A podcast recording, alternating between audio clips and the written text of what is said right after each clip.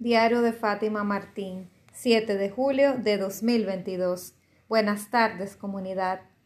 Hola, ¿qué tal estás? Espero que súper bien. Hoy paso a una hora más decente.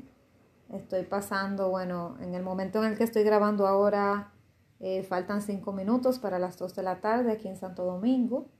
Un día, bueno, ahora mismo está un poco soleado pero han sido días un poquito extraños porque así como está este sol ahora fuerte, de repente empieza a llover y, o de repente ayer, por ejemplo, cuando estaba haciendo ejercicio en la tarde, estaba lloviendo fuerte y de repente entonces sale el sol y, y así, o sea, han sido días inestables.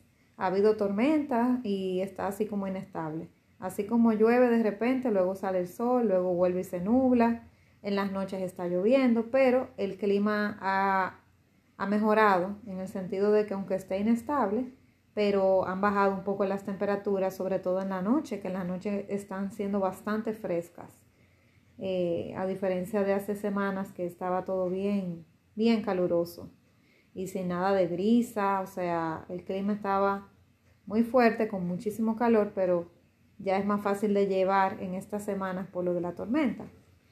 Y bueno, eh, paso por aquí a, hablarte un poquito, bueno, nuevamente de temas de dinero. Y el episodio se titula Guarda pan para mañana. Eh, muchas veces nos queremos sentir tentados a, gastar y gastar, eh, porque bueno, sobre todo si estamos trabajando ese salario, porque estamos ganando ese dinero y con nuestro sudor de la frente, y pensamos que como estamos trabajando duro, pues merecemos nuestro dinero y merecemos darnos ciertos gustos y merecemos eh, tener antojos, darnos una vida de calidad, bueno, pero a veces el, en vez de optimizar el sueldo o el, dinero que ganemos, ya sea por medio de un trabajo de tiempo parcial o completo o por, o por un emprendimiento, pues podemos volvernos locos y gastar más de lo que ganamos.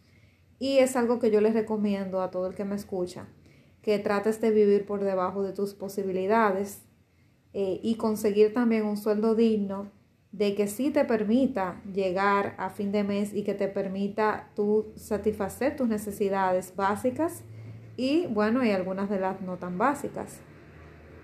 Porque obviamente si estás ganando muy poco, muy por debajo de los gastos de la ciudad donde vives, si ganas muy por debajo de lo que cuesta un alquiler, de lo que suele costar la comida, de lo que suele costar eh, la escuela de los niños, etcétera, pues obviamente que nunca te va a alcanzar el sueldo. Entonces debes de buscar un, puesto de trabajo, en caso de que sea un empleo, pues que te dé eh, lo que necesitas para vivir. Y si te toca negociar sueldo, pedir aumento a tu jefe cuando tú ya has demostrado que realmente le estás generando dinero a la empresa y vales lo que estás pidiendo, pues que aunque, bueno, puede ser que te dé miedo, pero aunque te dé miedo, que no te quite la valentía de hablar con ese jefe, porque no sabes qué, qué acuerdo puedan tener, a qué acuerdo puedan llegar. Pero tienes que, obviamente, darte tu valor para poder conseguir ese sueldo, pero ya del asunto del merecimiento y de darse su valor se hace otro episodio. Así que vamos a enfocarnos es en en el tema, que es guardar para mañana. Entonces, tener un empleo digno y un empleo que pueda satisfacer tus necesidades básicas para de ahí tu poder ahorrar, aunque sea poco al principio. Em, la excusa normalmente es, no, no gano suficiente, entonces no puedo ahorrar. Pero es bueno empezar con lo poco, aunque sea con un dólar o con... No puedes ahorrar 100 dólares. Bueno, ahórrate un dólar al principio, un dólar por día y cada semana tú vas ahorrando 7 dólares y así vas llegando a la meta. Entonces, pero ahorrar algo, aunque sea con poquito, pero empezar. Porque realmente si uno espera a estar en un estado óptimo para empezar a guardar, nunca va a llegar ese momento. Siempre va a haber eh, una necesidad de algo que no estaba previsto, que de repente se enfermó alguien, que de repente hay que ayudar a un familiar, que de repente se estropeó un electrodoméstico de la casa, eh, lo que sea, siempre pasa algo, algún imprevisto. Y precisamente para esos imprevistos también hay que guardar y abrir un fondo solamente para eso, que es el fondo de emergencia, pero con dinero que sea de fácil acceso, que tú lo tengas de fácil acceso, pero no tan fácil como que tú lo tengas en la tarjeta para, en una tarjeta de débito para salir a gastarlo, sino que lo tengas en una cuenta, preferiblemente de libreta, que no tenga una tarjeta de débito asociada, entonces tengas que ir al banco y moverte al banco expresamente para sacar el dinero, lo cual te va a dar un chance más para pensarlo y no vas a hacer eh, retiros compulsivos por cualquier cosa, porque a veces cuando estamos en un estado de ánimo un poco difícil, pues podemos caer en impulsividad y no pensarlo mucho y sacar dinero y al final quizás malgastarlo en algo que no era tan urgente como que creíamos que era. Y cuando viene lo realmente urgente, pues entonces no hay de dónde agarrar.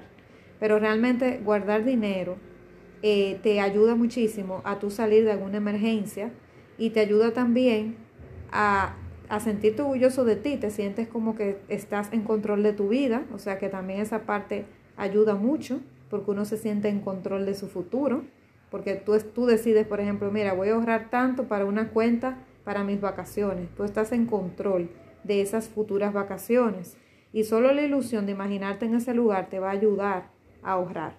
Y otra cosita es ahorrar con intención, no ahorrar por ahorrar, sino que tengo una intención.